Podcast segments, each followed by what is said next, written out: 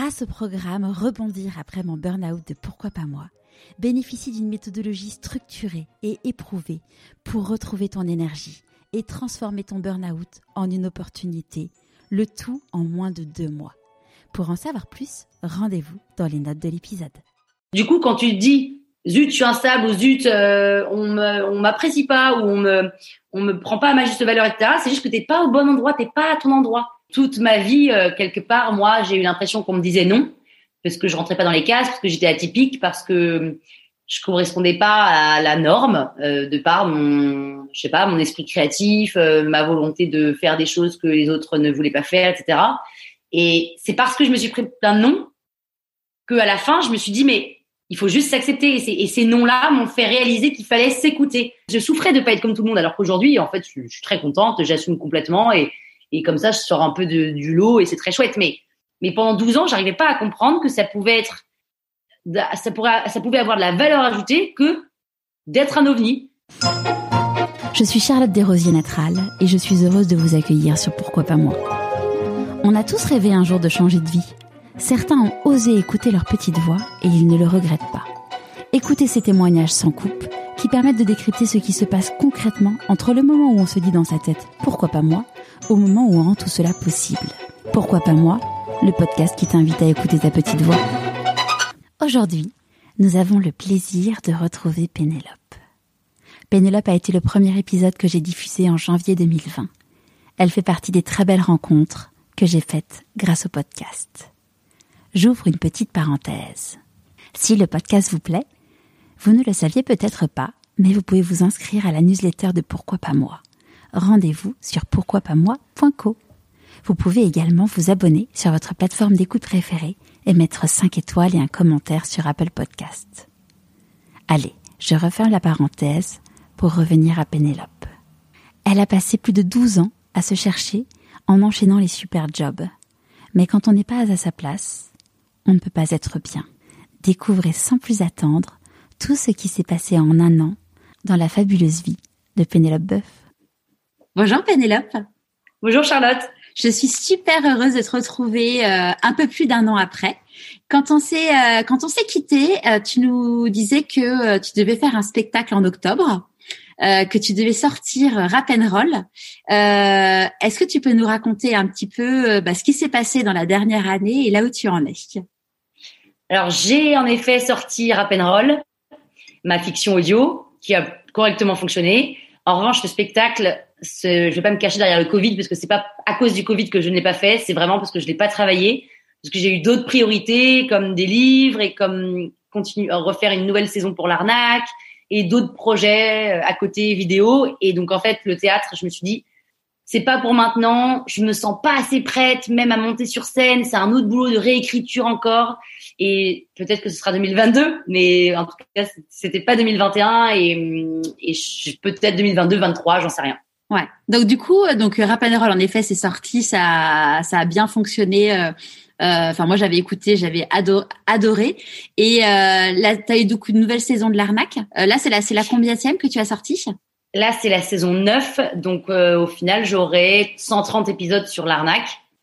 Ça commence à faire beaucoup. Après, on me demande encore des saisons 10, 11, 12, même si les audiences grimpent pas plus. Étonnamment, tu vois, je suis environ à 5000 écoutes par jour, ce qui est bien, mais j'ai déjà eu 8. Donc, euh, en fait, les gens s'en vont, reviennent, etc. Et c'est vrai qu'une fois qu'on a écouté un épisode, on ne va pas revenir. Alors qu'une interview, on peut potentiellement aller réécouter l'interview, reprendre des notes et tout. Alors que l'arnaque, c'est 5 minutes, hop, t'as écouté, tu passes au suivant et tu reviens pas.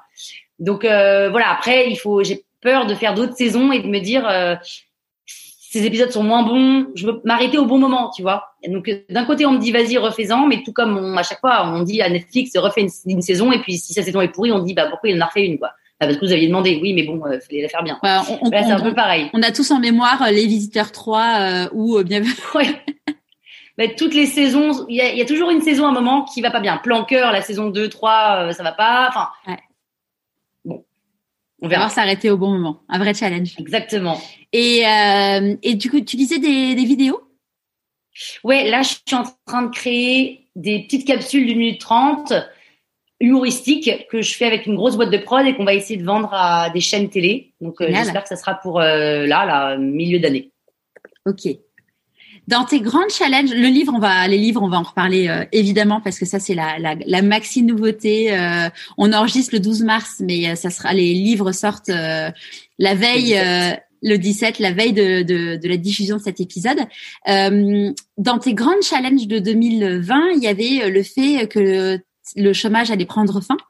Euh, et donc du coup euh, qu'il allait falloir euh, bah, vivre de ton projet et, et être euh, autonome financièrement grâce à ton projet. Oui. Eh bien, si je suis là, Charlotte, c'est que j'ai réussi. Bravo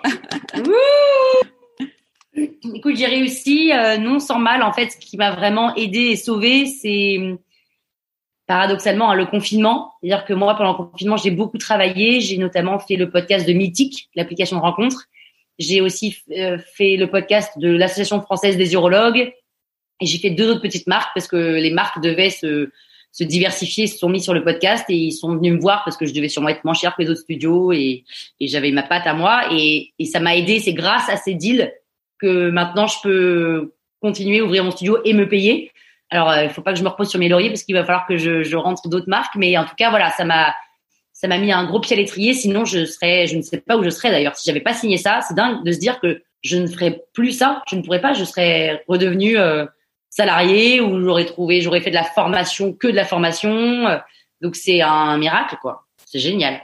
Un miracle ou euh, ou le fruit de beaucoup de travail et de talent.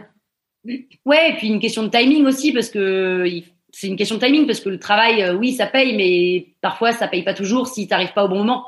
Donc c'est tout un, c'est voilà, c'est un regroupement de, une synchronicité, comme on dit, un alignement des planètes. Génial. Et donc là aujourd'hui, euh, dans ce qui te permet donc de vivre, c'est euh, les podcasts de marque essentiellement? C'est les podcasts de marque et maintenant quand même, comme j'ai pas mal de chaînes qui fonctionnent bien, je mets, je fais de la monétisation sur mes podcasts et plutôt, alors j'en fais aussi, mais je passe par la régie ACAST qui prend une commission évidemment, euh, comme parce qu'ils sont régis. Mais je vais moi directement voir les marques et je négocie directement du host-read, donc ça veut dire du pré-roll, enfin des, des, des, spots en avant d'épisodes. Et, et là, bah, c'est jackpot parce que c'est moi, ça me prend juste le temps de faire un spot, je le colle et puis c'est en fonction du nombre d'impressions qu'ils prennent. Donc ça fait des petites rentrées. C'est pas assez pour tenir une année, hein, mais ça fait des petites rentrées, c'est des compléments. Ça, ça j'allais dire, ça paye les clubs ou un peu plus. Exactement, un peu plus quand même. Ça paye beaucoup de clubs. et, euh, et aujourd'hui, euh, donc, euh, donc tu arrives à vivre de ton projet. C'est quoi tes nouvelles peurs? Mes nouvelles peurs, c'est que bah, là, ma, ma prochaine peur, c'est que le livre euh, soit un peu aux oubliettes, évidemment. Enfin, qu'il passe aux oubliettes, qu'il n'ait pas la lumière euh, que j'aimerais qu'il ait. Même si on sait que le milieu d'édition c'est très compliqué et qu'il y a très peu, il y a très peu d'appelés enfin très peu d'élus. Enfin, il y a des appelés, des élus, bref. Enfin, il y en a très peu qui arrivent à émerger, qui arrivent à faire beaucoup de ventes. Euh, c'est pas là-dessus que je gagne, que je compte gagner des sous, mais en tous les cas, j'aimerais quand même que ça m'aide à, à m'ouvrir des voies, euh, notamment à, je sais pas, pourquoi pas euh, faire des chroniques à la radio, à la télé, que ça m'ouvre d'autres, d'autres portes, d'autres perspectives. Si jamais ça fonctionne pas et que personne le lit et que personne l'achète, et eh ben c'est pas grave, je serais quand même contente de les avoir dans ma bibliothèque parce que j'aime bien leur couverture, ils sont pop. Euh, mais ouais, c'est ça. Ça c'est ma, ma, ma, peur à court terme. Euh, enfin après une peur, une peur, on se détend. Hein, je, je, je suis pas, euh, je suis pas tremblante tous les matins, mais c'est une petite appréhension. Et sinon, mes prochaines peurs, bah, c'est de pas réussir à me payer à la fin de l'année, de pas réussir à rentrer à cette marque, parce que évidemment que sans les marques, c'est ça quand même le gros du truc. Donc sans marque, je peux pas vivre. Donc, il va falloir que, et comme j'ai une boîte et je suis pas auto-entrepreneur, euh, tu payes 2000, ça vaut 4000, ça coûte 4000. Donc, il faut, voilà, il faut en rentrer les sous. Donc, euh, il va falloir redoubler de hum, motivation, de travail et, d'énergie, mais en même temps, j'adore ça. Mais voilà, c'est ces petites appréhensions. Après, j'imagine qu'il y en a d'autres qui vont se créer au fur et à mesure des semaines, mais je les connais pas encore et tant mieux parce que si je savais déjà toutes les peurs qui m'attendaient, je serais euh, dans mon lit en train de, de, de déprimer. Et c'est quoi tes plus grandes réjouissances de, de l'année passée?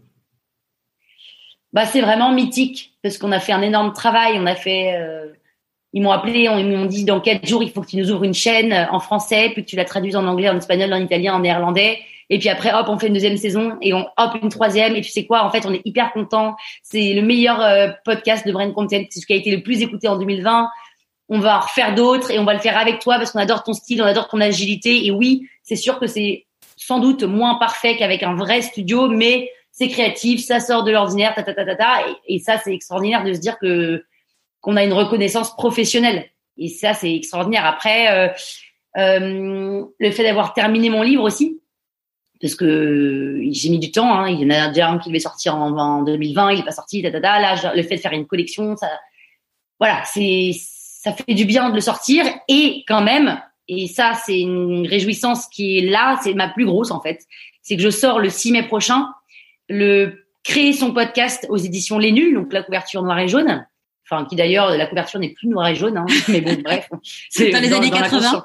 Dans les années 80, la couverture était noire et jaune. Et donc voilà, c'est créer son podcast pour les nuls. Là, j'ai mis vraiment toutes mes tripes. Et c'était comme écrire une dissertation de 450 000 signes moi, je suis pas du tout quelqu'un de très structuré, etc. Et pour autant, j'ai réussi. C'est ça, je suis assez fière d'avoir terminé ça parce que je crois que j'ai réussi à faire un livre d'apprentissage qui soit pas chiant. Parce que souvent, les livre d'apprentissage, ça peut être, euh, tu vois, tu prends ta feuille, tu notes à côté. Non, là, c'est presque un livre de chevet. Tu le lis parce qu'il y a un peu de développement personnel. Et, et j'ai donné vraiment tout ce que j'avais euh, dans les tripes pour aider les gens. Trop bien. Ça s'est passé comment du coup euh, l'écriture de ces deux livres? Comment ce que as, ça venait de toi? T'as été contacté Oui, alors en fait c'est Versilio qui est une maison d'édition agent d'auteur qui m'a contacté parce qu'ils connaissaient mes podcasts et ils m'ont dit est-ce que tu peux écrire un livre? Et je dis un livre? Non mais attendez, je sais pas écrire de livre. Bah oui, mais tu sais écrire des podcasts. Euh, oui, bah c'est pareil. Bah non, c'est pas pareil. Bref, finalement j'aurais proposé des trucs. Ils m'ont dit super. On a écrit un premier bouquin qui devait sortir donc le 6 mai 2020 Finalement, euh, le 6 mai, bah, à cause du Covid, il n'est pas sorti. Donc, on l'a, moi, je l'ai relu. J'ai dit, mais en fait, vous savez quoi? Il était prêt. Hein. Ça ne me convient pas parce que il y a que 30 chapitres et moi, j'ai plein d'aventures à raconter sur euh, les hommes, mes voyages, le boulot, ma vie, mon carcan d'éducation, ce par quoi je suis passée, le fait que j'ose, que je pousse des portes, etc. Et donc, pourquoi est-ce qu'on ne ferait pas une collection Les aventures de Pénélope Boeuf, un peu comme Martine à la plage, euh, mais pour adultes et en, et en, en livre et pas en BD. Et ils nous ont, enfin, et donc on s'est maqué avec Flammarion. Et donc maintenant, je suis édité chez Flammarion et on sort ces deux premiers livres. Les deux autres sortiront plus tard. Et ça a été tout un retravail entre prendre les épisodes que, enfin, les chapitres que j'avais fait dans le premier, que j'en réécris des nouveaux, que je fasse une sorte de chronologie de cette, de cette fille qui, qu'on voit grandir de 0 à 37 ans. Donc ça a été un boulot monstre pendant, en fait, bah, pendant deux ans si on reprend le premier, mais cette collection a été retravaillée depuis un an. Ouais. Ça, ça a dû être, ça a dû être, euh, j'allais dire difficile, mais je sais pas si c'est le mot parce que finalement, quand tu écris un bouquin, euh, te dire ça y est, c'est fini, et puis dire finalement, bah non, en fait, c'est pas fini ça. Bon, on le, on le met, on le remet en mode brouillon et on repart euh, d'une page blanche. c'est horrible. Ouais, mais c'est en fait c'est horrible parce que je devais accoucher le 6 mai. Ah oui, non mais c'est clair.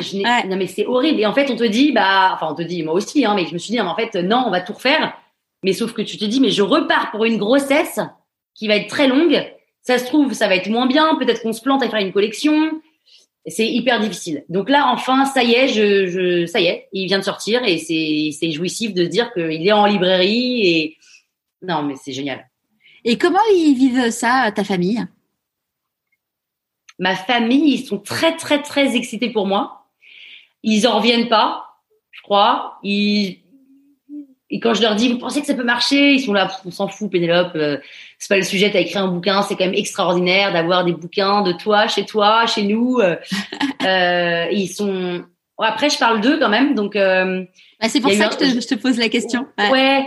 parce que je leur ai fait lire avant de publier et je leur ai dit, est-ce que tout ça vous va? Et ma mère, elle m'a dit, mais tu peux y aller autant que tu veux. De toute façon, de toute façon, elle dit, elle m'a dit, c'est pas moi qui l'écris, c'est toi, c'est ton point de vue. Donc, euh, moi, je suis hors du truc. C'est comme ça que tu vois les choses, très bien, mais je ne me choque en rien. Sauf un moment, quand je dis qu'elle est nulle en informatique, c'est la,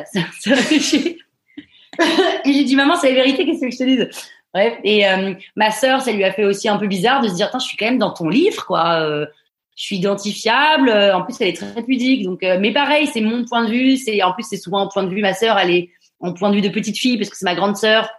Donc, je suis la petite sœur qui, avec le regard d'une petite fille de 8 ans. Et mon père, il était, il était, il était hyper fier. Il me dit, c'est dingue que tu aies réussi à faire ça. Enfin, voilà, ils sont, alors que bon, c'est juste un bouquin. Enfin, juste, c'est énorme, mais en vrai, c'est juste un bouquin. Tu vois, il y a rien de, il y a rien d'engageant. Et donc, ils sont assez contents. Ils en reviennent pas. Et voilà, là, ils se disent, euh, et alors, j'espère que tu vas pas non plus nous mettre dans le tome 3 et 4. Je dis non, vous inquiétez pas, c'est sur les mecs et les voyages, vous êtes pas dedans. Mais euh, oui, parce qu'en fait, le, le, livre, parce que bon, il y a, y, a, y a, des anecdotes que tu racontes euh, dans, dans l'arnaque, mais qu'on retrouve dans le livre. Mais je pense que dans le dans l'imaginaire, dans l'inconscient des gens, euh, le, le, livre, c'est quelque chose qui est, qui est quand même sacré en fait. C'est sacré, c'est même, j'ai envie de dire, noble. Ouais. Il y a un côté noble dans le livre et c'est et c'est aussi sacré dans le sens où c'est écrit noir sur blanc. Et quand on reprend à cette expression, euh, tu me l'écris noir sur blanc, bah, ça veut dire que c'est écrit noir sur blanc. Quoi. On peut plus l'enlever. Alors maintenant avec Internet, on peut encore moins enlever quand tu es sur Internet et donc avec le podcast aussi. Mais c'est en effet pas pareil de l'écrire parce que je trouve ça presque plus fort de l'écrire que de le dire, quoi, parce que tu as eu le temps de réfléchir, tu as eu le temps de poser tes mots, de les peser, de te dire ça, je, je, je le pense et donc je l'écris et je suis prête à le diffuser publiquement. Donc c'est vrai qu'il y a un côté quand même euh, impliquant. Ouais. Moi, je vois, tu vois, euh, bah, je, je, sors un livre le 16 avril et, ouais. et quand euh, et quand j'en parle dans mon entourage, euh, alors il y a des gens qui savent que j'ai écrit un livre, d'autres non. Et, et, et, quand je dis bah oui, il y a mon livre qui sort et là ils me regardent avec des yeux genre mais t'as écrit un livre? Et ouais. et c'est vrai que t'as envie, enfin envie de dire finalement bah j'écris un programme, ça m'a pris autant de temps que d'écrire le livre, mais c'est un livre en fait c'est un livre et les gens, et tout de suite, ça te donne une sorte de légitimité, de crédibilité, de solidité, euh, alors que, enfin, alors que non, mais oui, c'est sûr que ça te crédibilise, mais tu pourrais faire un TEDx et c'est très très compliqué de faire un TEDx aussi, même si ça dure que 18 minutes, c'est aussi très très lourd. Mais d'ailleurs, je pense que tu dirais, je fais un TEDx, on te dirait aussi, tu fais un TEDx. Ah bah ouais, ouais clairement. Enfin, euh, en même temps, j'avais candidaté pour faire un TEDx. Bon, finalement, ça s'est pas, ça s'est pas fait. Mmh. Mais il y a mon frère qui m'a dit non mais tu sais maintenant faire un TEDx c'est facile euh, par rapport à l'époque. Je dis bah merci. C'est vrai. Non mais c'est vrai que c'est plus facile maintenant qu'avant. Avant, TEDx c'était vraiment les happy few quoi. Ouais. Mais on est des happy few. Mais on est des happy few. si, si, on se dit qu'on est des happy few, on est des happy few. On sera des happy few, exactement. C'est un mindset. Euh, c'est un mindset. C'est quoi la plus grande difficulté que tu as eu à traverser cette dernière année? La plus grande difficulté que j'ai eu à traverser cette dernière année, c'était de mener euh, tous mes projets à la fois. C'est-à-dire que j'ai été un peu débordée pendant le confinement. C'est quand même horrible de dire ça, mais bon, j'ai été débordée avec euh, Mythique plus la rédaction du livre, enfin des livres. C'est quand même deux bouquins, euh, plus la gestion avec l'illustratrice, enfin énormément de travail tout le temps, plus l'arnaque, plus rap and roll, plus tout le temps, tout le temps, tout le temps, mais en même temps c'était pas une difficulté parce que moi j'adore être débordée, sinon je m'ennuie sacrément. C'était pas vraiment une difficulté. Après, évidemment que c'était hyper difficile de rester chez moi toute la journée comme tout le monde et de pas pouvoir sortir et de pas voir mes copains. Et ça, ça a été violentissime, mais bon, euh, comme tout le monde, donc euh, ni plus ni moins. Hein. Mais ça a été de, ça a été surtout de réussir à tout faire et de pas péter un plomb parce qu'il y a un moment, euh, je voulais pas aller faire un, ce fameux burn-out là, m'en faire un deuxième. Euh, on sait ce que c'est et maintenant je connais mes limites et tout, mais je sentais qu'il y avait des moments où vois, franchement, mythique, je me couchais à 3 heures du mat pour bosser, je me relevais à 6 heures parce qu'il fallait tout pondre en 4 jours. Je me suis dit, là, hop, ça va, ça va pas bien. En plus, j'allais courir le matin pour me expulser tout ça parce que j'avais besoin de faire du sport. Enfin, voilà. Mais euh, au final, euh, c'était que du, c'était que du bon parce que quand tu signes des belles marques et que tu produis et que tu crées, moi, je suis la plus heureuse du monde. Hein. Ouais. Justement, c'est marrant parce que tu, en lisant euh, le deuxième tome, tu parles du burn-out et, et dans le podcast euh, l'année dernière, tu avais dit c'était un pseudo burn-out, mais là tu mets vraiment le mot sur le sur le fait que ça c'était un burn-out. Comment euh, hum, comment tu vis maintenant avec ça? Et justement comme tu disais maintenant tu te connais et comment tu fais pour te préserver? C'est difficile parce que je sais qu'à chaque fois je suis à la limite. Mais je suis à la limite, pas je suis pas à la limite du burn-out, mais je suis à la limite du Pénélope tu vas en burn-out, ce qui est en fait une étape encore avant, en amont. Et, et, quand je sens que je suis là, je me détends je me dis, Pénélope, c'est trop con, tu vas regretter en fait d'y être allé parce qu'on sait à quel point c'est dur de remonter la pente, c'est dur. Même si on se dit qu'on y arrivera, on y arrivera. Non, c'est c'est comme ça. On peut pas le remonter tout de suite la pente. Donc, bah donc je me détends, j'arrête, euh, je dis non à des petits projets parce que j'avais tendance à dire oui à tout.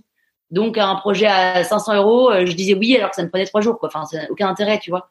Et, et, donc maintenant, je, je priorise. Si j'ai pas le temps, je dis bah écoutez, pas pour tout de suite. Avant, j'avais toujours 10 mails ouverts sur mon email pour répondre vite aux gens.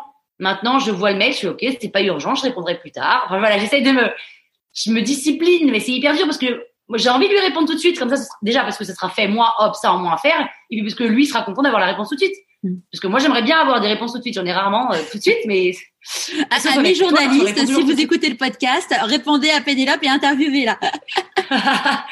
non, mais c'est vrai que c'est difficile l'attente et moi, j'aime pas faire attendre les gens parce que j'aime pas attendre. Donc, mais bon, j'apprends à, à me dire c'est pas urgentissime, il y a rien d'urgent et puis rien n'est grave et on se détend. Et si tu sais quoi, tu sors pas ton épisode le lundi, alors que depuis deux ans tu le sors le lundi, et eh ben c'est pas la fin du monde. Les gens vont te dire bah pourquoi il n'y a pas d'épisode? Et ben tu diras et eh ben ça sort demain et c'est pas grave. Alors pour l'instant j'ai réussi à le tenir, hein, à le faire le lundi, mais mais oh, c'est pas grave, c'est pas grave, il y a rien de grave. C'est plus important la santé quoi. Et c'est quoi toi tes petits symptômes euh, qui te font dire que tu prends pas le bon chemin? Je parle très très très très très très très très très vite. Je suis surex, je bafouille tellement je parle vite et moi-même je me dis oulala c'est bizarre. Euh, mes potes me disent, euh, disons, t'es stressé, hein. Alors qu'en fait, ils me disent jamais. je parle vite, je suis toujours stressée, etc.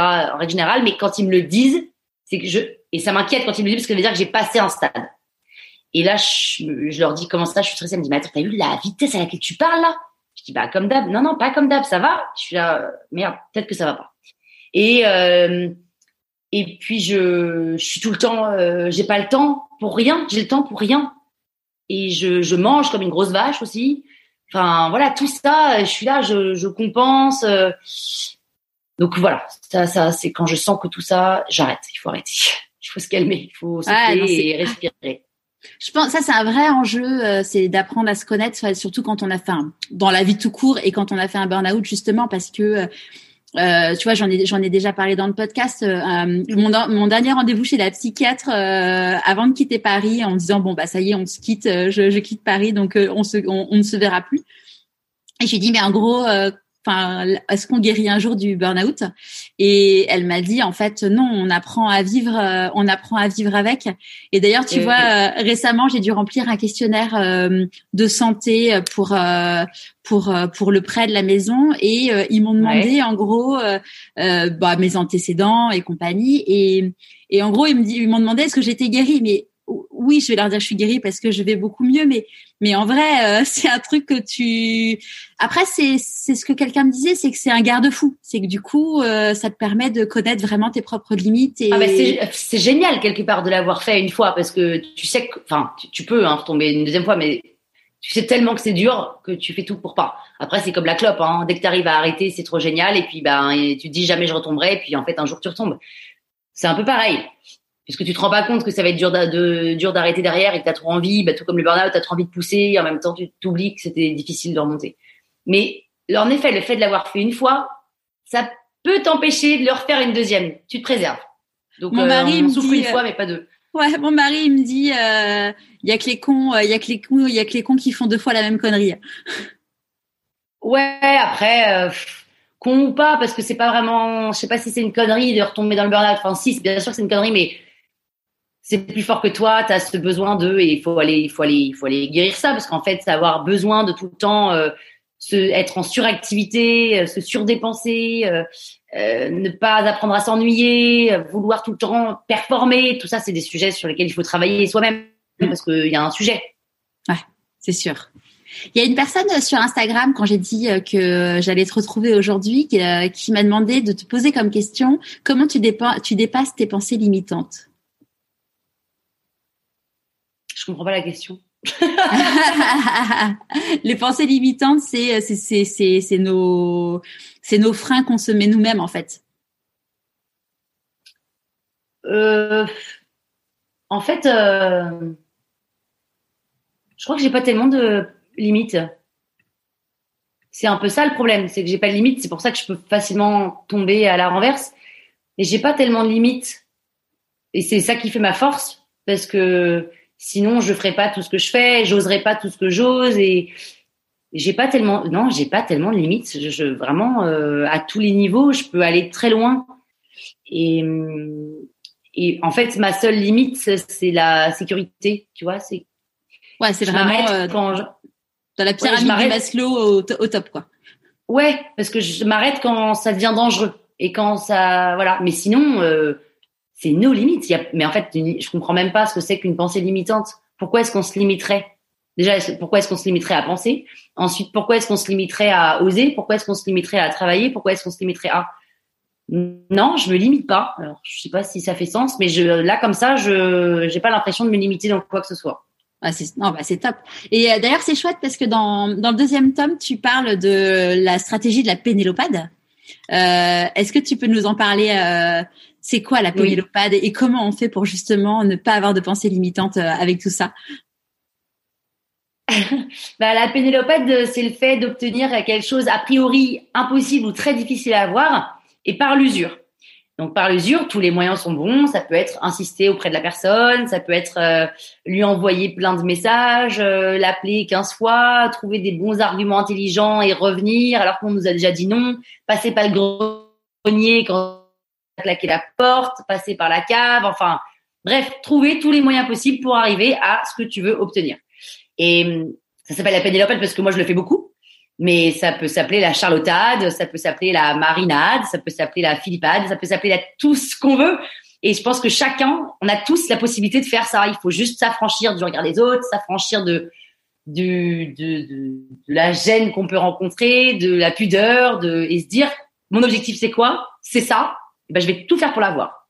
Peu importe. Alors, peu importe, toute proportion gardée évidemment, mais euh, allons-y quoi. Je me donne les moyens d'y aller. C'est euh, ce que je te disais hors euh, hors micro avant euh, avant de, de, de, lancer l'enregistreur. J'ai interviewé Annabelle Robert qui a écrit la théorie de la veste et l'épisode sera diffusé là dans quelques semaines. Et d'ailleurs, qui Annabelle a écrit un bouquin aussi pareil que, comme toi, Flammarion Versilio. Et et elle, en gros, elle dit qu'il faut se prendre un certain nombre de vestes. Ce qu'elle appelle une veste, c'est c'est c'est un j'ai perdu le mot. Enfin, c'est euh, en gros, t'as essayé, on t'a dit non, quoi. Enfin, et dans la dans la vie, il faut euh, ne pas avoir peur de se prendre des vestes. Il faut s'en prendre pour justement avancer. Et puis, bah, c'est ce qui va te créer euh, bah, des opportunités parce que on va te dire non, on va te dire non, on va te dire non. Puis à un moment, bah, on va bien te dire oui, en fait. Et c'est exactement ça. Et toute ma vie, quelque part, moi, j'ai eu l'impression qu'on me disait non parce que je rentrais pas dans les cases, parce que j'étais atypique, parce que je correspondais pas à la norme euh, de par mon je sais pas mon esprit créatif euh, ma volonté de faire des choses que les autres ne voulaient pas faire etc et c'est parce que je me suis pris plein de noms que à la fin je me suis dit mais en fait le problème euh, ce que je ressens du coup j'avais une haine un peu des autres. Je me disais mais pourquoi est-ce qu'on m'accepte pas? Mais en fait il est pas là le sujet. Il faut juste que moi si je m'accepte bah ça suffit. Il faut juste s'accepter. Et, et ces noms là m'ont fait réaliser qu'il fallait s'écouter et si on s'écoute, quand on se prend des vestes, bah ça fait mal, mais en même temps pas tellement parce qu'on va aller en essayer de choper plein d'autres trucs. Et il y a un moment, en effet, comme elle dit, Annabelle, en effet, on, on va nous dire oui parce qu'il y a tellement peu de personnes qui, qui osent demander et qui osent faire des choses et qui osent passer par le grenier en se disant je veux pas gêner, je veux pas déranger, j'aime pas m'imposer, etc. Que dès que tu le fais, les gens disent oh bah tiens c'est surprenant, bah carrément, vas-y et boum. C'est clair. Ouais, et, le l'idée c'est de le faire euh, toujours euh, avec une bonne intention, euh, sans Bien en étant respectueux, et c'est ça qui, à un moment, sur un malentendu, ça peut marcher, quoi. Bien sûr, et alors moi je mets toujours parce que c'est mon style, mais je mets toujours des notes d'humour là-dedans, mm. euh, de l'humour. Euh, je quand j'insiste, euh, je trouve un petit truc rigolo, ou je fais une private joke, ou je trouve un truc sur la personne, ou j'envoie un paquet auquel il s'attend pas, mais qui sort de l'ordinaire. Donc c'est pas de, du harcèlement pur et dur évidemment, hein. mais c'est euh, c'est ta façon de demander qui doit être un peu tournée rigolote, un peu mignonne, enfin tu vois un peu ah s'il vous plaît, ce serait génial, mais attendez vous vous rendez pas compte ce que ça apporterait à une jeune entrepreneur si vous arriviez à nanana. Et puis la personne en face, ça me coûte quoi Ok, allez, je lui fais un coup de main. Ouais, c'est clair. Puis les gens aiment aider au final.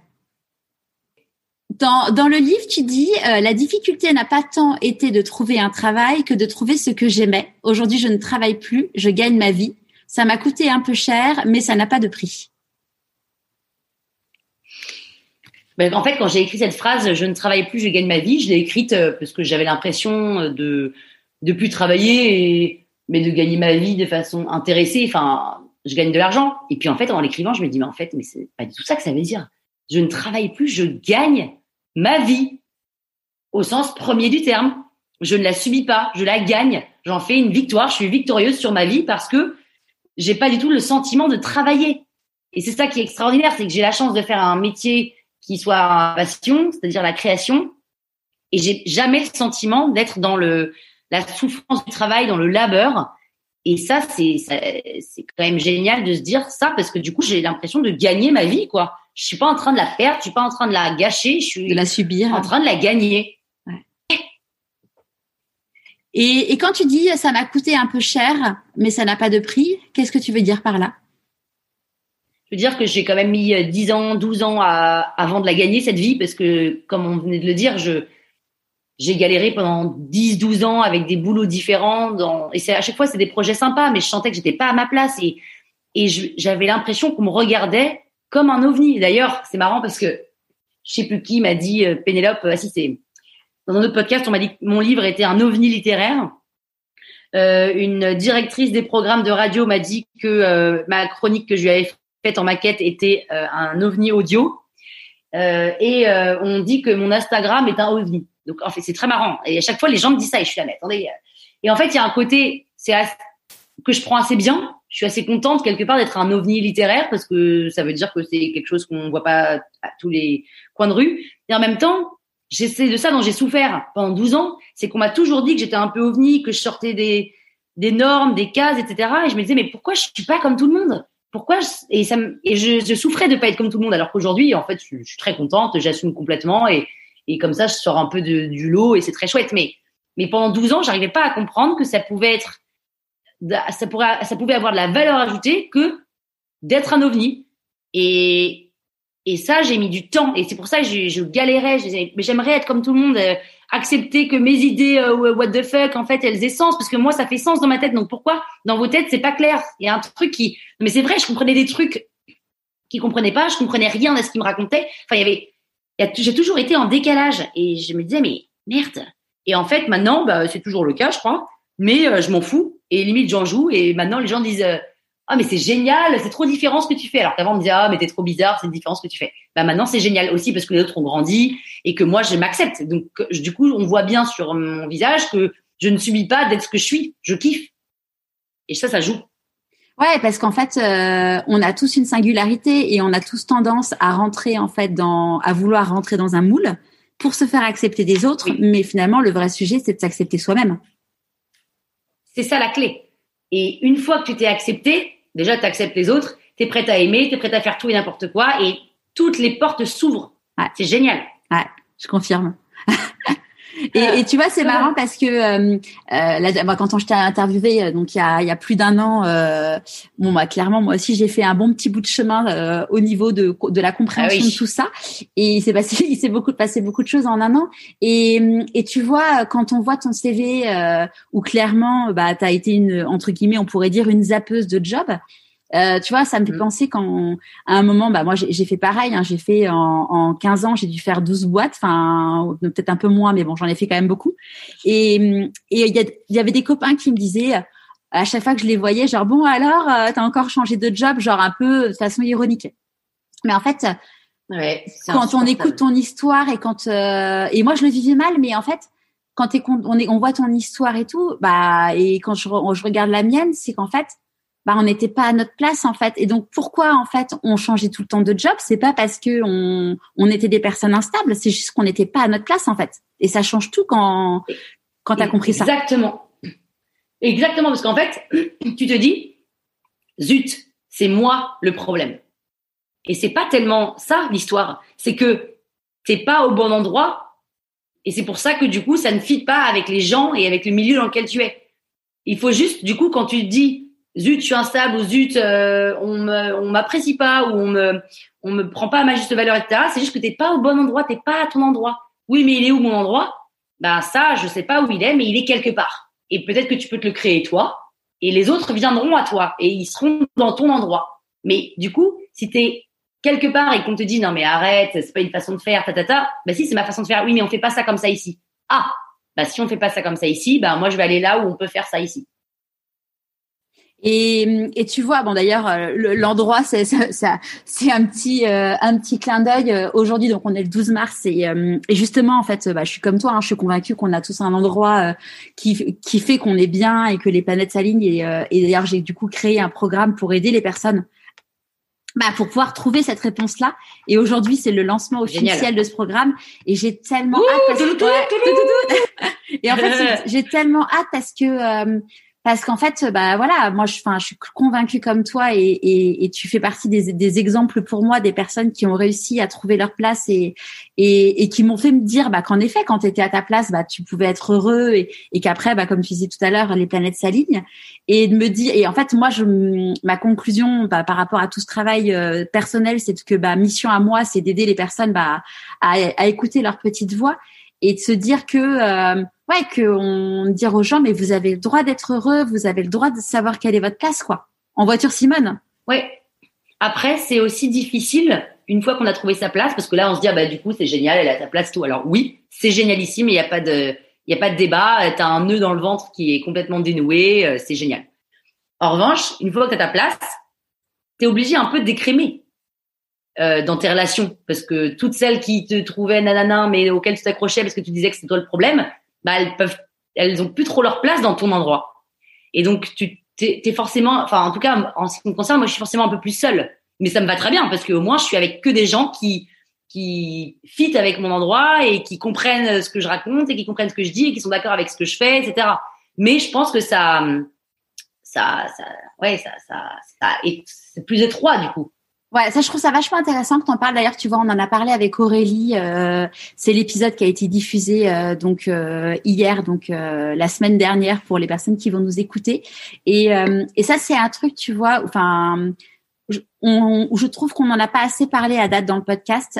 c'est qu'en effet, clairement, ce, quand tu quand tu deviens tout, vraiment toi, quand tu t'assumes, ça fait forcément un tri dans dans tes relations parce que bah, bah c'est des personnes en fait où euh, où il y avait des choses qui t'énervaient un peu chez elles, mais en fait finalement après avoir pris conscience, tu dis non mais en fait on n'a pas du tout les mêmes valeurs, nos valeurs sont à l'opposé et en fait on a tellement peu de temps que l'idée c'est de ce temps-là le passer avec les avec les bonnes personnes en fait. Exactement. Et ça c'est quand même un peu difficile parce que les bonnes personnes de ton endroit, si tu as mis autant de temps à trouver, c'est qu'il n'y en a pas énorme. Il y en a, hein, mais il faut les trouver et elles sont pas en tout cas dans ton milieu puisque tu as mis des années avant de trouver, donc euh, elles sont pas là quoi. Ah, il y en a hein, forcément. Les, y a, les amis euh, de, toujours seront toujours là parce que c'est pas des amis pour rien, mais il y en a qui, bah, qui, qui, partent quoi. Et puis tu les fais, tu les vois moins et ça se fait assez naturellement d'ailleurs. Hein. C'est pas du tout un, un tri genre toi tu dégages, tu dégages. Non, c'est naturellement. Tu, tu, vous vous appelez moins, vous vous comprenez moins, donc bah voilà, les, la distance se fait. Mais moi, je trouve qu'en, c'est étonnant d'ailleurs, mais je trouve qu'en ayant trouvé ma place, je me sens beaucoup plus seule et en même temps beaucoup plus nourrie parce que les quelques personnes que j'ai, elles sont plus riches que riches. Et moi, je me sens aussi très riche euh, d'être moi. Et, et, en fait, quand je suis seule, ça me va très bien. Et d'ailleurs, depuis deux ans, ça y est, je me suis trouvée. Je me, je me sens hyper seule, mais j'adore ça. maintenant, j'adore être seule. J'ai apprivoisé la solitude plutôt que avant je la subissais parce que je me sentais seule au milieu de tous ces gens qui n'avaient rien à voir avec moi. Là, je me sens seule parce que je suis quand même dans mon truc, mais avec dès qu'il y a des gens hop qui fit avec le même truc, c'est extraordinaire. Là, il y a une fusion et puis c'est c'est très très fort. Ouais, il y a un vrai truc qui se passe. Ouais, ça n'a pas de prix, ça n'a pas de prix. C'est pour ça que je dis euh, ça m'a coûté cher, mais ça n'a pas de prix parce que ça m'a aussi coûté cher en termes de relations, d'amitié. Euh, euh, c'est difficile. Et puis, du coup, d'un coup, tu t'assumes et donc tu prends un peu plus la parole. Tu t'affirmes plus. Tu, tes jugements sont plus, sont plus affûtés. Euh, tes, opinions, tes avis, tout ça. Et, et on se dit, oulala, mais attends, qu'est-ce qui t'arrive? Bah quoi, qu'est-ce qui m'arrive? J'ai toujours été comme ça. Bah non. Bah si, mais sauf qu'en fait, je l'exprimais pas parce que je me sentais pas à ma place et je sentais que vous alliez me juger. Maintenant que tu me juges, je m'en fous un peu et si ça te dérange, eh ben tant pis. C'est juste que ça marche plus. Et tu vois, sur la solitude, c'est marrant parce que euh, ça me fait penser à Alia Cardin que j'ai interviewée. Euh, Alia, donc euh, c'était une grande avocate qui est devenue coach et qui maintenant est, est une une magnifique romancière qui, qui, ouais écrivain qui, qui, cartonne. Et Alia, euh, elle disait en fait que elle est elle a un côté un peu comme toi avec un côté un peu extraverti, mais finalement elle disait que aujourd'hui elle s'est rendue compte avec tout le chemin qu'elle a fait que qu'en fait être seule ça lui fait du bien chose qu'elle aurait jamais pu imaginer avant. Et en fait c'est rigolo de voir euh, euh, bah, des personnes comme vous qui et je vais je vais m'inclure dans dans le lot parce qu'en fait euh, on, on, est des personnes hyper sociables qui adoreront euh, avoir du monde et compagnie, et qui d'un côté bah, vont être hyper heureuses d'être toutes seules devant leur ordinateur à écrire un bouquin ou à écrire un podcast ou et c'est assez marrant tu vois de se voir ce ce truc où euh, finalement de l'extérieur jamais enfin j'imagine toi elle ou enfin on aurait pu imaginer de se dire qu'en fait la solitude nous, allait bien. Exactement. Et moi je suis une extravertie depuis toujours. Et donc j'avais toujours l'impression que je me ressourçais avec les autres. Donc j'avais toujours besoin d'être au contact des autres. Et et et apparemment, euh, mais ça je me rends pas compte, mais on me le dit encore aujourd'hui, hein, que j'ai une énergie euh, débordante. Et je m'en rends pas compte, mais bon. Et les gens me disaient, mais je sais pas, euh, est-ce que tu as, En fait, je les saoulais les gens parce que j'avais trop d'énergie, mais j'avais besoin d'eux, donc j'avais besoin qu'ils me nourrissent et tout. Et je disais, ah bah allez, fais-moi marrer, allez, on fait des trucs, allez, il se passe quoi, qu'est-ce qu'on fait aujourd'hui? Enfin, j'ai toujours été un peu comme ça sur Ex. Et puis maintenant, je suis là, non mais en fait, j'ai plus du tout besoin de ça. J'ai non pas que j'ai plus besoin des autres, mais j'ai plus besoin des autres pour exister. Ouais, ouais parce qu'en fait, tu, euh, tu, tu t'aimes, enfin, tu t'aimes, tu te respectes, et en fait, euh, tu n'attends plus des autres ce que tu peux t'apporter à toi-même. Et ça, ça change Exactement. Alors évidemment, non, après évidemment que j'ai besoin des autres pour plein de choses. Ah ben on a besoin des autres, c'est sûr. Ouais. Ouais. Mais pour me satisfaire euh, au quotidien et, et, croire en moi, j'ai plus besoin de ce regard des autres qui me disent Pénélope, t'es génial j'ai plus besoin de ça. Maintenant, j'aime ce que je fais. Je j'ai trouvé qui j'étais, ce que je voulais, ce que je voulais pas surtout. Et, et en fait, euh, bah, c'est, ça n'a pas de prix. C'est génialissime. Et si, franchement, euh, le truc c'est que c'est difficile quand on dit mais comment t'as fait pour trouver et tout? J'en sais rien. C'est, la vie. C'est, c'est, cette quête de sens. C'est ce que je raconte dans le livre, c'est que en fait, cette petite fille depuis 8 ans, ce qu'elle cherche, c'est à être heureuse et elle sait pas ce que ça veut dire être heureuse, mais elle, en fait, ça veut juste dire trouver qui elle est, trouver ce qu'elle aime et trouver sa place. Et, et ça se fait assez, enfin, naturellement, avec beaucoup d'obstacles, d'embûches, euh, etc. Mais si on y tient vraiment, il faut juste s'écouter. Et quand on s'écoute vraiment, quand on dit, mais en fait, j'aimerais faire ça, eh ben, fais-le. Oui, mais ça se fait pas. Bah, bon, bah, alors, c'est que t'as pas vraiment envie, parce que si vraiment t'avais envie, t'en aurais rien à foutre et tirer. Alors, évidemment, c'est que t'as peur, da, mais en fait, si vraiment c'est ça ton objectif, fonce. On va, on va crever dans, quelques années, mon Dieu, mais quelle tristesse de se dire qu'après c'est fini. Moi, je crois pas à, la, mort, euh, enfin à la, mort, si, à la vie après la mort. Donc euh, allons-y, quoi, éclatons-nous maintenant. On n'a qu'une chance de pouvoir le faire. Je trouve ça trop dommage de se dire oui, mais euh, non, mais oui, mais non, mais rien. Go, quoi. On peut se faire renverser par un bus demain. rien que d'y penser, ça me rend malade, mais mais ce serait dommage de se dire bah, enfin en même temps, tu seras mort, tu t'en fous, mais tu te diras, euh, pour ceux qui croient à la, à la suite, ils se diront c'est quand même con parce que bah j'ai pas donné tout ce que j'ai pu parce que finalement c'est moi je crois quand même qu'on qu'on la vie notre vie dépend de nous. Ah bah ouais. C'est prouvé hein, scientifiquement hein, que le bonheur euh, le bonheur euh, dépend à, 40% de soi donc. Euh...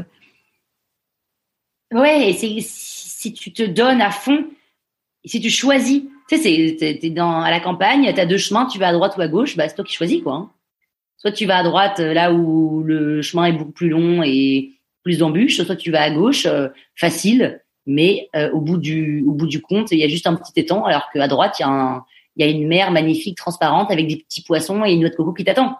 Mais il va falloir que tu marches plus longtemps et que tu aies des obstacles. Et en fait, c'est exactement ça. C'est jusqu'où tu es prête à aller dans l'effort. Et alors peut-être que ça vient du fait que moi j'ai fait énormément de sport euh, en compétition et que j'ai c'est vrai que j'ai un peu un mental d'acier et que tant que je suis pas arrivée au plus plus plus plus eh ben je je j'arrête pas quoi. Donc entre ce chemin à gauche où je peux être euh, au bord d'un étang mais c'est moins long et euh, ce chemin à droite où vraiment va falloir en chier mais à la fin tu as ta noix de coco avec ta paille et ton transat je me dis, allez, c'est pas grave, on se refait trois heures de plus de marche, mais on y sera, on sera tellement content. En fait, le kiff, il est tellement fort à la fin que ça vaut l'effort. Et puis, en fait, dans l'effort, il y a aussi énormément de choses qui se passent pendant l'effort et ça vaut le coup, quoi. C'était quoi le sport que tu as fait euh, à haut niveau? J'ai fait du volleyball en, en compète, ouais. Et là, j'étais, en plus, j'étais passeuse. J'étais passeuse, donc c'était celle qui marquait pas de points. Et j'étais la capitaine. Et donc c'est moi qui devais euh, dire euh, quand on perdait quatre points d'affilée, euh, c'était on avait tous le moral à zéro, la tête dans nos chaussures et non, les filles, on lève la tête, on y va, c'est pas grave. Oui, ben on a le moral à zéro, on vient de perdre quatre points, c'est pas grave, on y va, on fonce, c'est pas perdu tant que le dernier point n'a pas sonné, c'est pas perdu tant que la balle n'est pas tombée, c'est pas perdu. Donc même si tu c'est comme tu sais, la balle, t'as quelqu'un qui réceptionne mal, la balle va très loin, tu fais oh je l'aurai jamais. Non mais tu l'auras jamais, t'en sais rien en fait va essayer, va essayer de l'avoir. Et parfois, eh ben, tu cours, tu cours toute ta vie, tu fonces, tu la rattrapes et t'as quelqu'un par miracle qui la rachoppe, qui se match, boum, point, marqué, gagné. Et tu t'y pas cru. Mais parce que c'est que dans la tête. Alors si tu dis que tu n'y arriveras pas, tu n'y arriveras pas, c'est sûr. C'est sûr. Ça, pour le coup, ça, ça, marche à tous les coups. Si tu dis je n'y arriverai pas. Ça, ça marche à tous les coups. ça, t'es sûr que ça pas. ouais. Euh, et, après, évidemment que quand tu dis euh, j'y arriverai, c'est pas sûr à 100% que tu y arriveras parce que parfois ce n'est pas possible si la balle elle est à 70 mètres et que t'es à et que t'es que t'es mal à la, jambe tu peux pas la rattraper la, balle. Mais on sait pas. Peut-être. En tout cas on n'est pas à l'abri que le temps que tu ailles la chercher la personne en face fasse une faute de fil et que du coup que tu gagnes. Mais si tu n'es pas allé la chercher et que l'autre fait la faute de fil mais que de toute façon tu as dit j'arrête et que le mec a sifflé bah tu laisses même pas la possibilité à l'autre de faire la faute. Donc en fait c'est ça, s'il faut essayer, on sait pas ce qui peut se passer entre le moment où tu y vas et enfin on sait pas quoi. Donc il faut se donner les moyens de tout, aller jusqu'au bout. Et surtout moi je trouve ça hyper, en fait moi je trouve ça hyper kiffant. C'est ça le truc, c'est que moi je trouve ça génial de se dire mais ça se trouve, je peux l'attraper la balle. Ça se trouve, je peux arriver à ça. Ça se trouve, je peux euh, marcher pendant quatre heures sans boire et pas mourir. Non mais c'est génial de se dire est jusqu'où je pousse mes limites? C'est pour ça que j'ai j'ai pas de pensée limitante. C'est que je pense qu'on alors on peut arriver à tout, mais dans la évidemment dans la limite de la santé, etc. Mais ce moment-là où tu te dis est-ce que je vais y arriver? Vas-y, Pépé, vas-y, c'est dans la tête. De toute façon, c'est dans la tête. Et eh ben, je trouve ça extraordinaire cette force de l'esprit qui parfois euh, est, plus forte que le corps, quoi. Ouais. Ah bah c'est sûr. Bah de toute façon, euh, l'imagination est plus forte que la volonté. Hein. Donc euh, il y a un moment, euh, si tu combines la volonté et l'imagination, c'est là où ce qu'on appelle entre guillemets des miracles peuvent, qui peuvent se produire. Hein. Ouais, je sais pas. Est-ce que l'imagination est plus forte que la volonté Ouais, ça, ouais, ouais. J'ai, si, si, si. J'ai fait les, une grosse étude dessus pour justement ah l'intégrer dans le programme. Et oui, l'imagination est plus forte que la volonté. Ça a été prouvé par les neuro, ah euh, par la neuroscience. Euh. Ouais. Donc quand tu mets les deux ensemble, bah c'est c'est cool. C'est explosif. Bah c'est génial. Bah oui, bien sûr. Après, on n'est pas toujours en bonne position pour euh, vouloir, on n'est pas toujours déterminé parce qu'il y a des choses qui nous arrivent personnellement, on n'a pas envie, on n'a pas le moral et tout, mais il faut se mettre en condition et se dire allez go quoi. C'est ah, quand même dommage de pas essayer. Qu'est-ce que tu penses que la petite Pénélope de 6 ans dirait si elle te voyait aujourd'hui? Il dirait Pépé, t'as réussi T'as réussi, Pépé. Bravo. Tu vois, fallait, fallait, fallait en chier. Tu vois, t'as bien fait de continuer, t'as bien fait de de pas changer, de pas te prostituer, de pas te travestir, de pas être qui tu n'es pas. T'as bien fait de rester qui t'es. Parce que j'ai failli des milliards de fois me dire bon bah j'abandonne. En fait, je suis une nana qui est censée faire du droit et prendre ce chemin tout tracé, chiantissime, qui ne me correspond pas. Et, et je me suis dit non, mais non, mais je veux être moi, je veux, je veux m'assumer, je veux imposer mes mes créas, je veux qu'on peut-être que ça plaira à mon absurdité, peut-être que ça plaira à ma singularité, peut-être que en tout cas moi j'ai envie de me il y a que comme ça que je veux être heureuse et et je crois que si j'étais pas arrivée, je je, je enfin je serais en dépression quoi, je je serais pas bien du tout, je ne sais pas où je serais mais je, je préfère pas le savoir d'ailleurs. Mais vraiment, c'est bravo Pépé de t'être euh, fait confiance et t'as bien fait parce que c'était sûr que tu y arriverais parce que c'est sûr qu'on y arrive si on s'écoute et si on si on on stick to who you are, to who, we are. Enfin, si on si on se travestit pas quoi. En fait, c'est ça. Et en fait, la société, les autres et tout nous poussent à à changer, à être un peu comme on voudrait qu'on soit, à, à pas assumer de pas vouloir d'enfants, à à pas assumer de de vous préférer être seul qu'en couple à pas assumer de d'être entrepreneur et de galérer pour euh, trouver du fric, enfin tout ça. Alors qu'en fait, euh, bah, dès que tu assumes, c'est drôle parce que tous ces gens-là qui avant disaient, euh, enfin trouvaient que tu étais un peu hors des clous, Maintenant, ils sont là, waouh, mais je suis admiratif, c'est dingue et tout. Je suis là, ben non, toi, tu m'as pas aidé, hein, mais, mais c'est drôle. Non, mais c'est marrant. Ou tu m'as peut-être aidé finalement bah parce que justement, tu, ton miroir, ton miroir m'a permis d'avancer. Ouais, je sais pas s'ils m'ont aidé parce qu'en vrai, euh, si j'avais pu me trouver dès 8 ans, ça aurait été extraordinaire. Hein. Mais bon, j'aurais, j'étais pas prête de toute façon, donc non. Les Japonais, ils disent que pour être heureux, euh, c'est l'ikigai. Et l'ikigai, euh, si tu le trouves trop tôt, euh, tu seras pas heureux.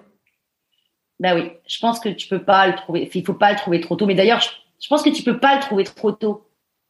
C'est bizarre de le trouver aussitôt parce qu'il faut, il faut, il faut grandir, il faut être adulte, il faut avoir vécu des trucs, il faut avoir compris des choses, il faut s'être ramassé forcément forcément qu'il faut se ramasser. Après, on parle pas des, c'est pas forcément des énormes drames, hein, mais il faut s'être pris des portes dans la figure, des noms, et, et c'est que comme ça que derrière tu peux te dire, ok, d'accord, maintenant où je vais, qu'est-ce que je veux, qui je suis. Mais sans tout ça, bah, je pense que c'est difficile de trouver son truc, sauf que sauf si dès le départ t'es bien dans tes pompes, et ça c'est possible, et, et c'est génial s'il y en a qui sont qui se posent pas de questions et qui sont qui sont bien là où ils sont dès le début. Hein. Ça doit exister. Ouais, bien sûr. C'est quoi pour toi la réussite? Ça, c'est horrible comme question. c'est horrible comme question parce que j'ai toujours ce sentiment d'insatisfaction de jamais assez. Donc, quand on, j'aurais jamais réussi dans ma vie. Quoi que je fasse, hein, quoi que je fasse, j'aurais jamais réussi. Et c'est assez horrible parce que j'arrive pas à ça. Ça, c'est un truc sur lequel il faut que je bosse et j'essaye de bosser dessus, mais c'est très dur. Je me satisfais pas de des petites victoires. Tu vois, j'ai pas ces trois trucs de gratitude tous les jours. Il faudrait que je fasse ça. Je... J'essaye, hein. Mais je, quand on me dit, par exemple, ah, si je, je sais pas, si j'ai une énorme une interview dans, sur une grosse télé, euh, on me dit, ah, t'as réussi à l'avoir cette euh, cette euh, interview géniale. Oui, oui, ok, bon, bah maintenant quoi, il faut la prochaine. Et tu vois, c'est jamais assez. Et et, du coup, j'apprécie pas ce que j'ai. Enfin, j'apprécie, bien sûr, hein, je suis contente, mais ça se fait naturellement parce que dès que j'ai un truc, c'est ok, bon bah next, maintenant que je l'ai, on s'en fout, on y va. Ok, on peut avoir plus. Si on a eu ça, ça veut dire qu'on peut avoir encore plus et encore plus et encore plus. Et on peut toujours avoir plus. Sauf qu'il y a un moment, il faut apprendre à se dire, Pénélope, là, c'est génial déjà ce que, tout ce que tu fais. Euh, eh, ça, j'ai beaucoup de mal. on dit que dans la vie, quand on fait des choix, il y a des renoncements. C'est quoi tes renoncements à toi?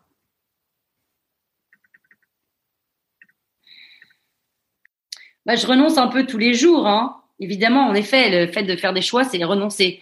Et mais sauf que j'aime pas trop ce, mot-là. Moi, je le vois plutôt, c'est un peu verre à moitié plein, verre à moitié vide.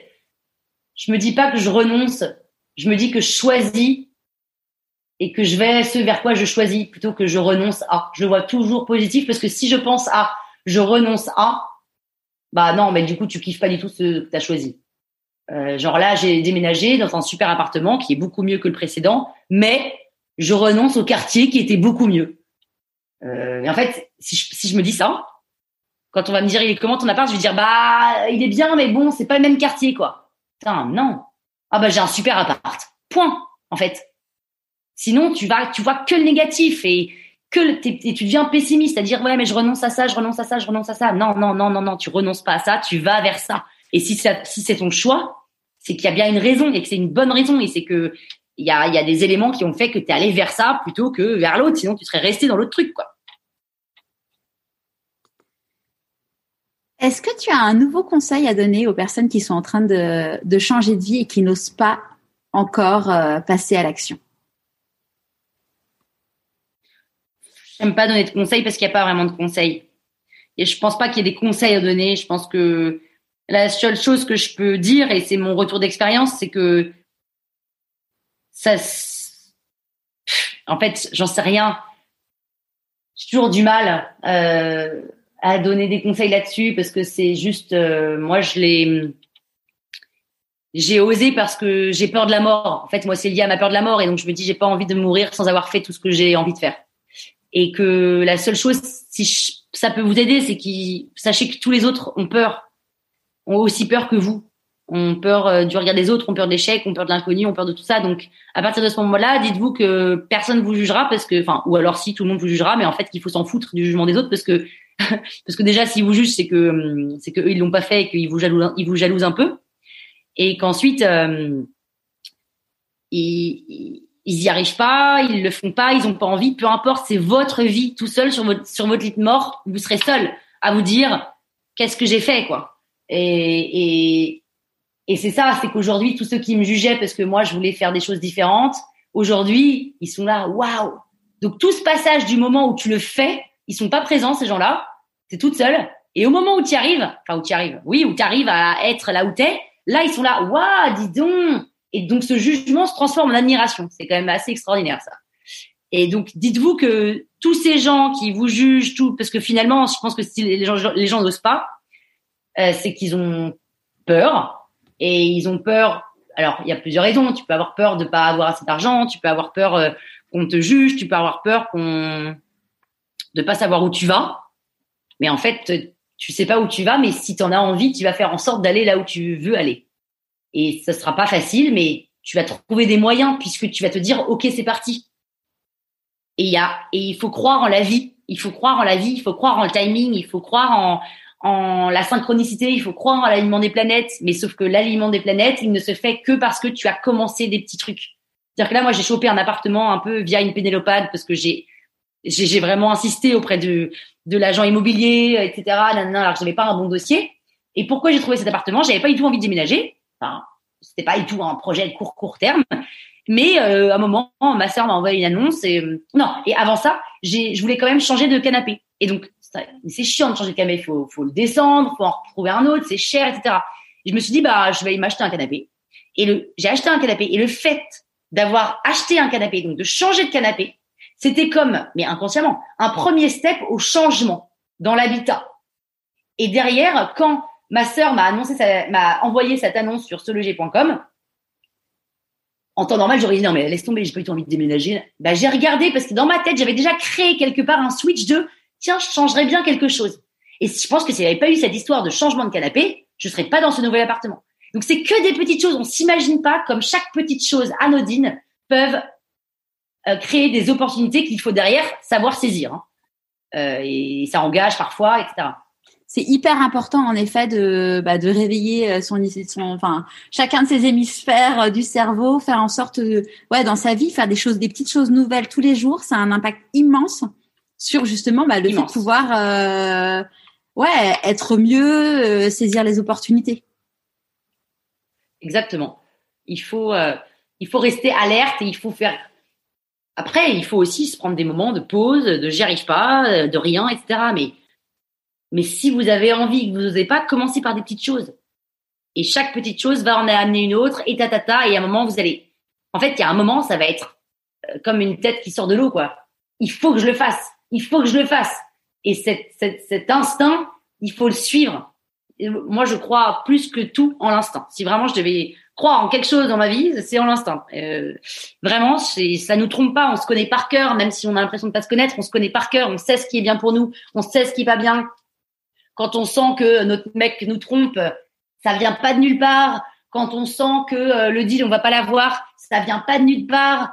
tout ça. Et alors on sait pas d'où ça vient, mais je pense que sur un divan pendant euh, trois heures, tu comprends qu'en fait c'est parce que euh, l'autre à un moment a dit c'est pas le moment, mais il l'a dit tout bas ou Enfin, on sait tout ça. On, a, parce qu'on emmagasine des choses d'un peu de partout dans une conversation, dans, dans une pièce, etc. Et il y a des gestes et tout ça, ça trompe pas. Mais nous, notre, notre conscient, il, il fait pas ça. Il fait pas état, état de tout ça.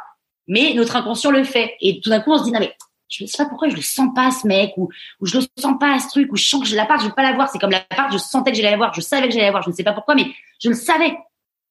Et, et ça, il faut s'écouter. Et, c'est ça, il faut écouter son intuition. Et, et, et peut-être qu'on se trompe. Ça arrive. Et peut-être qu'on se trompe. Merde, je me suis plantée. Bon, bah, ok, ça arrive, c'est pas grave. Ça arrive. Et ben, on répare. Euh, et tant pis, on recommence. Quand tu, quand tu dis euh, là sur le fait qu'on sait qu'on va l'avoir, en fait, il y a le côté, je pense qu'il y a un vrai côté, tu vois, moi je l'ai expérimenté là pour la maison que qu'on a achetée, euh, c'est qu'en mhm. fait, quand j'ai visité cette maison, je me suis dit c'est elle quoi. C'est c'est elle, elle était au-dessus du prix qu'on avait vu, on avait en tête. Enfin bref, c'était enfin, il y avait plein de raisons qui faisaient que on, ça allait être compliqué d'avoir cette maison. Et mais je me suis dit c'est elle. Enfin, je l'ai senti au plus profond de mes tripes.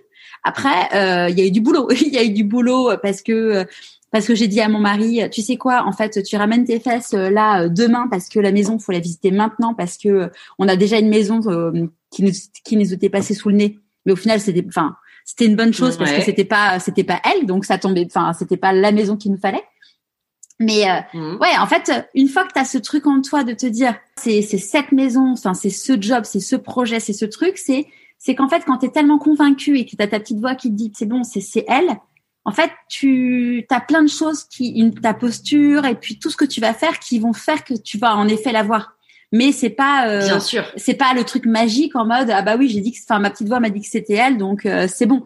Mais c'est qu'en fait on va être dans un mindset et compagnie qui va faire que voilà l'agent immobilier euh, je l'ai pitché en lui disant bah voilà nous on va faire une offre à, à x dizaines de milliers d'euros en moins par rapport à ce que ce qui était annoncé. Et j'ai fini en lui disant bah pourquoi pas nous quoi. et et je lui ai parlé de mon podcast et machin. Enfin tu vois, je l'ai je l'ai je l'ai impliqué et puis bah pareil le, le banquier quand il a fallu aller le pitcher pour euh, pour le dire bah voilà moi je suis au chômage, je suis en fin de droit et je voudrais emprunter et, et mon mari est entrepreneur. Alors ça fait sa boîte il l'a depuis longtemps mais bon quand même.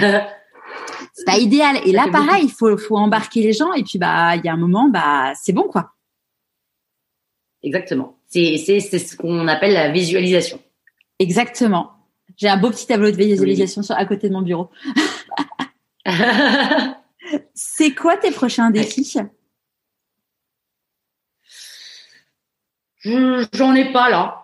J'en ai pas. Moi, tu sais, je marche pas trop. Là, j'en ai pas à court terme, mais ça va peut-être arriver dans 10 minutes ou dans trois semaines. Mais pour l'instant, j'en ai pas. Je, mon, défi, mon défi majeur, c'est évidemment de continuer à, à pouvoir me payer et avoir cette boîte. Mais après, en petit défi, euh, projet, tout ça, j'en ai pas. Ça vient vraiment au jour le jour. Euh, là, tu vois, il y a deux jours, on m'a appelé. Il fallait que je fasse une presse pour euh, un podcast de marque euh, pour dans deux jours. bah bon, bah ok, bim bim bim. Ça se trouve, ça va être oui et je vais devoir le shooter pendant un mois. Enfin, il y a plein de choses qui arrivent comme ça et je les, je les connais pas à l'avance. Et c'est ça qui est assez génial d'ailleurs, c'est que du coup, je mes mes journées ne se ressemblent pas. Ça me fait penser à l'objet que tu avais choisi pour te présenter, qui était un, un, collier de bonbons acidulés, où tu disais dans chacun, quand on croque, on ne sait pas quel goût il va avoir. Ouais. Oui, on ne sait pas quel goût il va avoir, et surtout quand on croque, soit on l'a tout dans la bouche, soit il tombe. Voilà, bah, soit on se ramasse, soit ça fonctionne, soit c'est c'est banco, soit c'est vraiment un échec et et c'est pas grave, on en essaye un autre et celui-là aussi il se ramasse, et bah c'est pas grave et puis à un moment dès qu'on va avoir le vrai bon dans la bouche parce qu'on aura fait la bonne technique parce qu'à force bah, on aura compris, bah c'est c'est jouissif et du coup tu continues à appliquer la même technique et ça marche, ça marche. Ah et puis à un moment ça ne marche plus, mais c'est pas grave, on recommence. Et c'est sans fin et c'est génial. Il y a hum, sur Instagram, il y a une personne euh, Aurélie qui m'a demandé euh, dans les questions, elle me dit euh, j'espère qu'elle a toujours autant la pêche. Donc bon, je pense qu'Aurélie aura la réponse en, ayant écouté cet épisode. j'ai toujours la pêche. Ouais, j'ai toujours la pêche. Alors évidemment, je l'ai pas toujours 24-24, hein, mais je, je l'ai souvent. Ouais, je l'ai souvent parce que je sais pas parce que je crois que je suis un peu comme ça et que et que la vie est belle. En fait, la vie est maintenant je la trouve belle. Maintenant je la trouve belle que toutes les opportunités sont possibles, que toutes les portes sont ouvertes et que et qu'on est libre et qu'on n'est pas dans une prison, euh, dans son cachot d'isolement. Euh, enfin, en tout cas, pas encore. J'ai pas encore fait de bêtises au point d'aller en prison et j'espère que j'en ferai pas.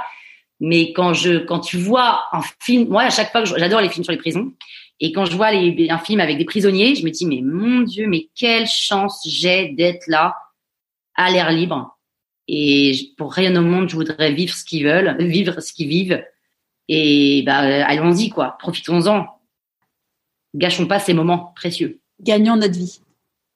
Gagnons notre vie. à, à, qui as-tu envie de dire merci et pourquoi avant qu'on se quitte j'ai envie de dire merci à tous mes auditeurs qui sont au taquet, qui sont trop sympas, qui c'est une petite communauté qui c'est enfin pas tous les auditeurs parce qu'il y en a eu beaucoup, mais euh, tous ceux qui sont sur Instagram en tout cas ils me soutiennent. Il y en a plein des auditeurs qui me qui essayent de me choper des nouveaux abonnés euh, sur Instagram en me disant suivez Pénélope, allez-y, elle est super, euh, qui qui m'encouragent, qui me disent que ça les inspire, que ça les aide, qu'il faut que je continue, que ça, ça me fait beaucoup de bien parce que je me dis que je fais pas ça pour rien. Ensuite, euh, évidemment, euh, merci à, à ma sœur, ma sœur euh, Dorothée, ma sœur Dodo, dont je parle dans le livre, qui est qui est extraordinaire, qui a toujours été un peu mon modèle. Alors au départ, quand on était petite, c'était pas facile. Enfin, si, ça a toujours été génial, mais bon, c'était le modèle, quoi. Je voulais lui ressembler, alors que j'avais rien à voir avec elle. On est vraiment différentes. En même temps, on est quand même de la même trempe, et c'est elle qui me pousse en fait. Par exemple, quand j'écris un texte que je trouve super, je lui envoie, je dis c'est pas mal, hein.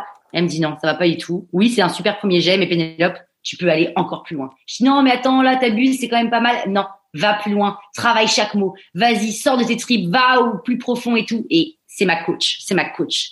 C'est ma coach, je l'aime tellement fort. Et évidemment mes parents, parce que parce que c'est eux qui m'ont toujours dit, Pénélope, tu es ce que tu es. Euh, il y a du bon, du moins bon, hein, parce que tu as des sacrés gros défauts insupportables, mais tu es aussi euh, créative, etc. Et en fait, un jour, tu un jour tu trouveras, tu trouveras qui t'es, mais ça va ça va être dur parce que parce que tu es un peu singulière, mais mais c'est pas grave, euh, tu vas y arriver. Mais et nous, on est toujours là. Et quoi que tu veuilles faire, on sera là. Tu veux être peintre en bâtiment. Je me souviens, il m'en avait dit un jour, si tu veux être peintre en bâtiment, vas-y, fais peintre en bâtiment. Si tu vas être heureuse là-dedans, vas-y, fonce. Mais en revanche, fais les choses jusqu'au bout. On m'a toujours dit ça. Fais les choses ne lâche pas, n'abandonne pas avant d'avoir essayé tout ce que tu pouvais. Et dans le livre, dans, dans le tome 1, il y a cet épisode de la calculatrice où euh, je cours pour aller rendre la calculatrice à ma mère. Euh, alors que je lui ai pris, je lui ai oublié de lui rendre. Ah, c'est tome 2 Tome 2, je crois, ouais, tome 2. Ouais, tome 2. Ouais, tome 2. euh, je sais même plus. Euh, tu vois, j'ai oublié de lui rendre la calculatrice alors qu'elle a un examen hyper important, etc. Et je, il me reste une heure pour aller lui rendre. Et l'endroit où elle est est à une heure. Franchement, c'est très compliqué. Euh, donc je cours, je cours comme une bourrine. Je n'y crois pas, mais j'y crois parce que j'ai pas le choix en fait. Sinon, elle va planter son examen et c'est de ma faute. Et je donne tout ce que j'ai, mais tout ce que j'ai. Et ben, je vous dis pas si j'y arrive ou pas. Mais je laisse les gens, les gens lire et découvrir. Mais voilà. Et mes parents m'ont toujours dit, tu essayes jusqu'au bout, jusqu'à. Et c'est quand je faisais du volet, ils m'ont dit, Péop, tu n'abandonnes pas tant que le ballon n'a pas posé ses, ses fesses au sol. Et ça, et même un entretien, un entretien à chaque fois, ok, merci beaucoup, au revoir, je serre la main. Et limite après, une fois que tu as tourné la, le dos et que tu vas ouvrir la porte pour la refermer, c'est fini pour toi. Non, ma mère m'avait dit, l'entretien n'est pas terminé tant que tu n'as pas passé la porte. Il peut se passer plein de choses entre le moment où tu te lèves et que tu as dit au revoir et le moment où tu as passé la porte. Donc, tu fais gaffe. Tu euh, te mets pas à te détendre et à faire ouais, c'était chambé. Non, tu restes tranquille, tu fais ton truc, tu voilà et tu n'abandonnes pas tant que c'est pas fini quoi. Et ça c'est c'est ils m'ont appris ça et et plein de choses comme ça qui m'ont apprise et qui fait que du coup je suis un peu euh, dans les extrêmes, pas équilibrée, euh, jusqu'au boutiste, sans limite, euh, fatigante, trop d'énergie, etc. Mais c'est aujourd'hui ça, c'est ce qui fait ma force et, c'est aussi ce qui fait que je suis, j'ai beaucoup d'imagination et de créativité, c'est que tout est possible, donc je peux aller n'importe où, dans n'importe quel, euh, dans n'importe quel domaine, je peux aller m'éclater quoi, parce que j'ai pas de limite. Voilà. Donc merci papa, merci maman, merci Dodo, merci les auditeurs et merci Charlotte pour cette interview super. Avec plaisir, merci à toi. Juste avant qu'on se quitte, euh, il y a sûrement des personnes qui, quand ils liront ton livre, se demanderont si tous les éléments euh, racontés sont vrais.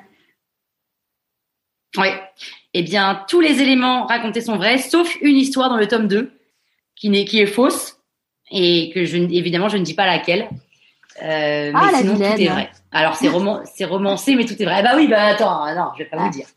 Et hum, en tout cas, euh, j'invite euh, les podcasteurs à lire le tome 2. Enfin, j'invite tout le monde à lire le 1 et le 2, évidemment. j'invite les podcasteurs à lire le tome 2 parce qu'il y a une révélation sur un des secrets que tu révèles par rapport à ta à Apple Podcast. Je n'en dirai pas plus.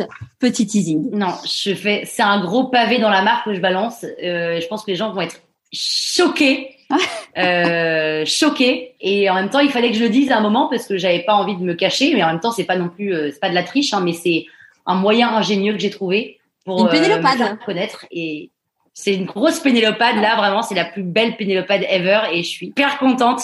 Et n'hésitez pas à la faire aussi la vôtre, hein, parce que voilà, parce que ça, ça paye, ça paye les, les, les ads, les prénoms ads. Ouais. Merci beaucoup Pénélope et puis bah, à très vite.